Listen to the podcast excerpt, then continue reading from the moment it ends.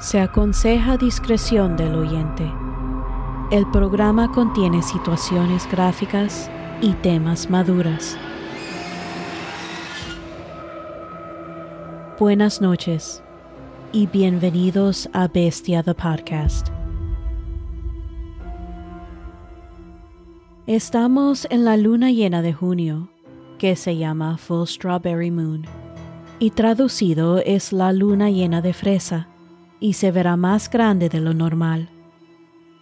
También leí que del 18 hasta el 27 de junio se producirá una alineación de hasta seis planetas.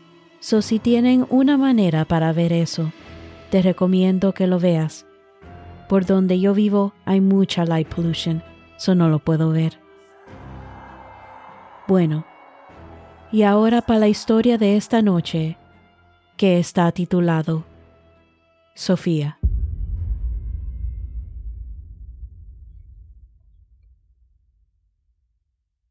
Tan pronto como colgué el teléfono, comencé a dejar que mis lágrimas fluyeran en una erupción sin fin. Había estado conteniendo mis lágrimas mientras escuchaba la insistencia en por qué él tenía que dejarme. Sentí un dolor en mi garganta, haciéndolo difícil hablar.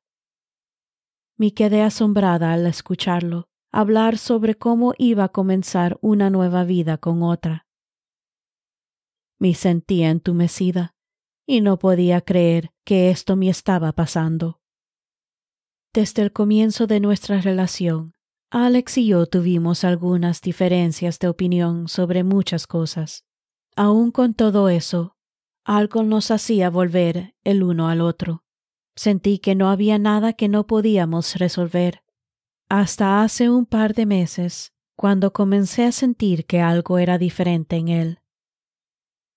Empecé a notar cómo reaccionaba cuando hablaba de la nueva compañera de trabajo.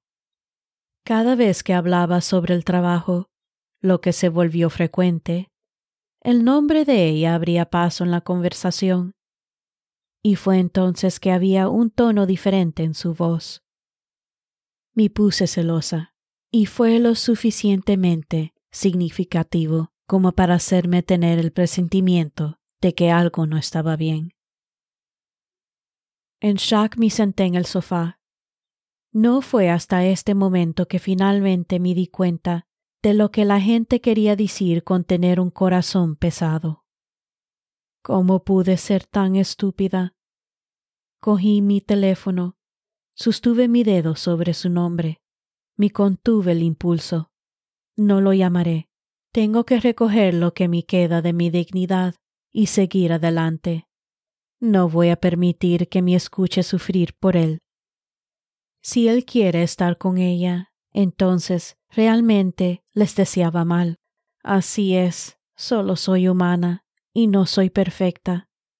Pero tenía que ser fiel a mí misma y a mis sentimientos. Tal vez, más adelante, una vez que mi corazón haya sanado, les deseo lo mejor. Ahora no.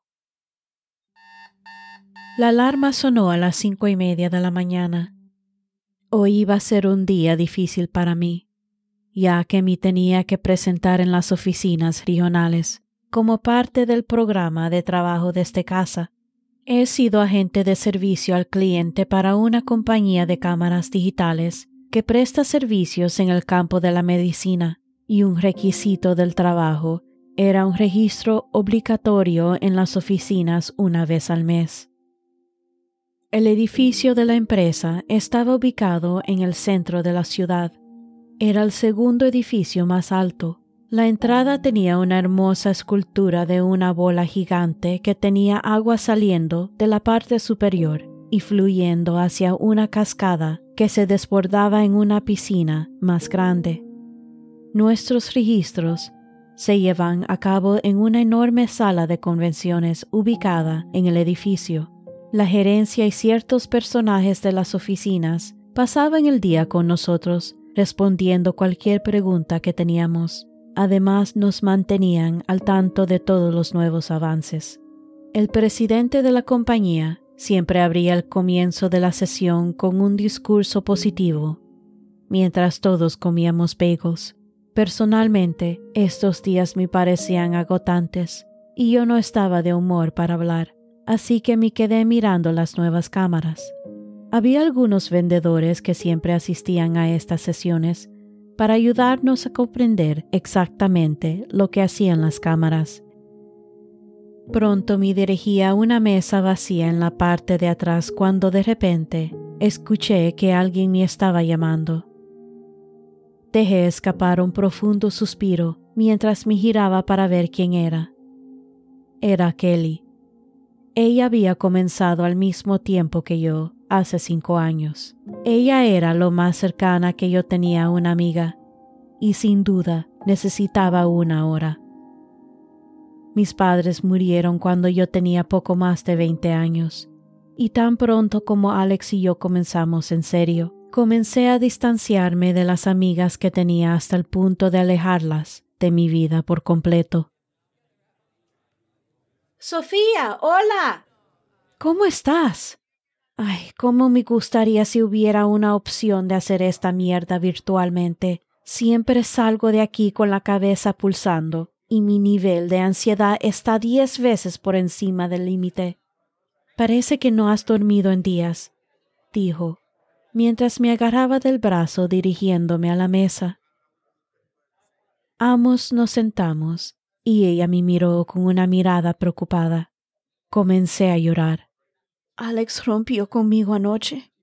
Me había estado engañando con una compañera de trabajo. Dice que están enamorados. Ese hijo de puta se inclinó hacia mí y me abrazó. Kelly me agarró la cara y secó mis lágrimas con la mano. Escúchame, Sofía.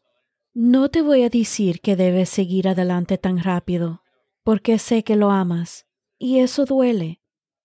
Pero no te metas en un maldito hoyo donde te mantendrás en una mala rutina. Mira, para mientras, búscate a alguien para que te ayude a no pensar en él. Hay muchos hombres deliciosos por aquí que pueden ayudarte a olvidar. Mi reí. Deliciosos. Dios mío, estás loca. Empezó a hurgar algo en su bolsa, y pronto abrió mi mano y puso algo pequeño en ella. Mira, esas son unas pastillas que me dio mi terapista. Ya sabes, para relajarte y calmar los nervios. Miré mis manos y rápidamente las puse en mi bolsa antes de que alguien nos viera. Gracias, Kelly. Con suerte cuando te vea el próximo mes, mi corazón estará en un lugar mejor, dije, secándome las lágrimas con un pañuelo.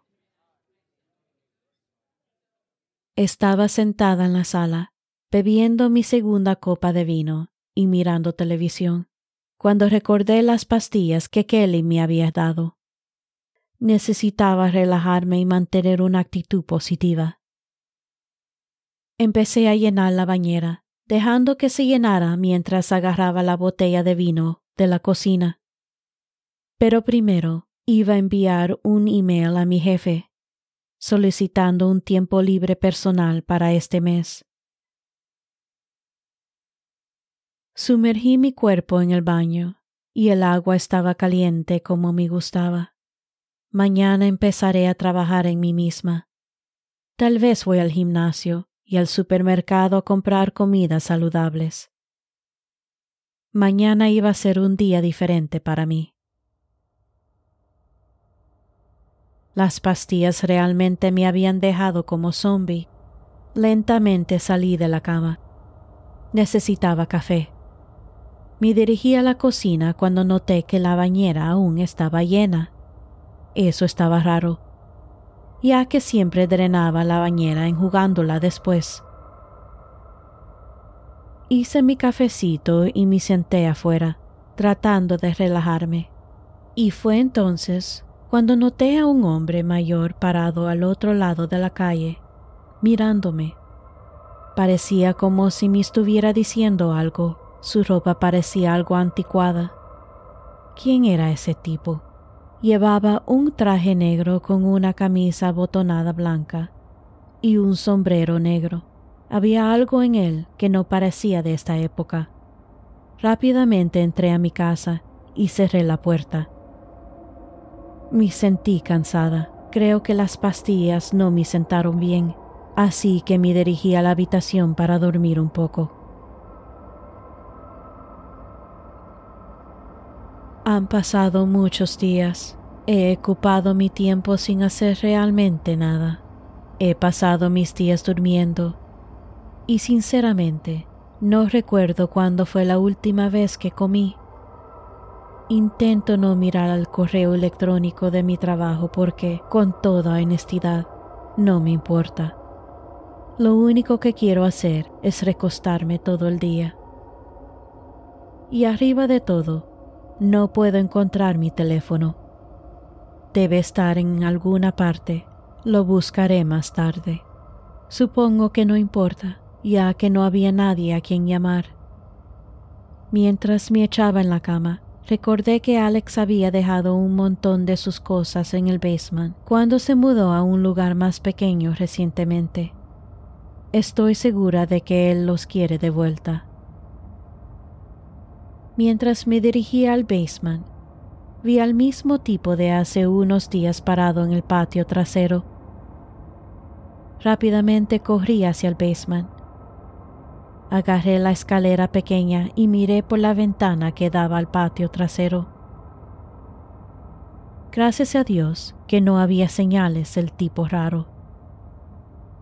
Comencé a mirar alrededor del basement y noté que las cajas que Alex había dejado estaban en la esquina más alejada. Con suerte, no serían demasiado pesadas para mí, ya que quería llevarlos al porche trasero para que él pudiera recogerlo sin que yo tuviera que verlo. Estaba separando las cajas en secciones, desde la más leviana a la más pesada, cuando escuché un par de pasos arriba. Lentamente comencé a hacer mi camino hacia la esquina del basement para esconderme. Mierda, no tenía mi teléfono conmigo para llamar a la policía. El tiempo se detuvo para mí cuando escuché gente hablando. ¿Podría ese tipo con el suit haber regresado con sus amigos? Tal vez han estado vigilando la casa. Escuché un golpe duro. Lentamente comencé a agacharme hasta el suelo, cubriéndome con las cajas lo más silenciosamente que pude. Me sentí extraña otra vez, mientras el terror subía como bilis en mi garganta.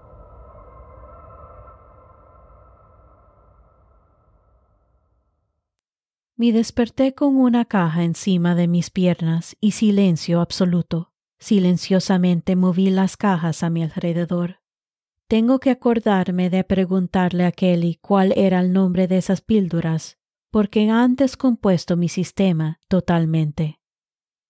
Empecé a escuchar para cualquier movimiento desde arriba, y por suerte todo estaba en silencio. Empecé a subir las escaleras haciéndome camino a través de la cocina. Tenía que buscar mi teléfono y llamar a la policía. Cuando de repente me di cuenta de que la puerta principal estaba abierta de par en par y de pie en la entrada había una niña de aproximadamente diez años y al otro lado de la calle pude ver el tipo espeluzante de nuevo. Parecía que estaba diciendo algo. Hola, niña, ¿puedo ayudarte? ¿Qué haces aquí en mi casa? ¿Estás bien? ¿Dónde están tus padres? le pregunté, pensando que esto podría ser algún truco. Hola, mi nombre es Emilia, y esta es la casa de mis padres dijo, mientras caminaba lentamente hacia mí. Oh, hola, mi nombre es Sofía. Alquilo esta casa de tus padres. Se detiene y me pregunta. ¿Tú eres Sofía? Sí, soy yo, respondí, confundida. ¿Eres la Sofía que murió aquí hace un mes? Preguntó con tanta calma que pensé que me estaba jugando una broma. ¿Qué? ¡Qué cruel! Ella estaba empezando a molestarme. Escuché a mi mami y papi hablar con la policía y dijeron que te ahogaste en el baño. Tan pronto como terminó de decir eso, vi a Lola, la dueña. Entró corriendo y regañó a la niña por haberse ido de su lado.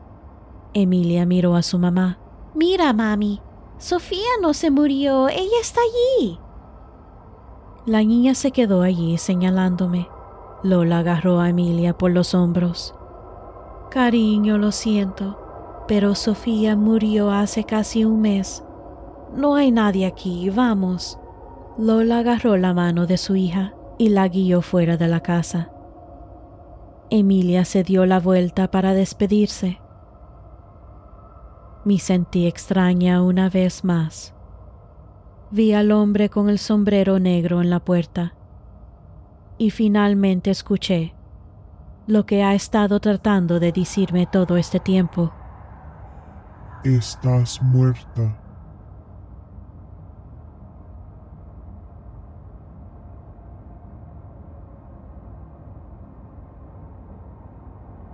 Espero que hayan disfrutado la historia de esta noche. Y no se olviden que pueden seguirme en Instagram, Facebook, YouTube y TikTok para actualizaciones de episodios y más. Si te gusta este podcast, les pido que por favor se suscriban, dejen un review o rating donde tú escuchas el podcast. Comparte y disfruta el terror. Gracias.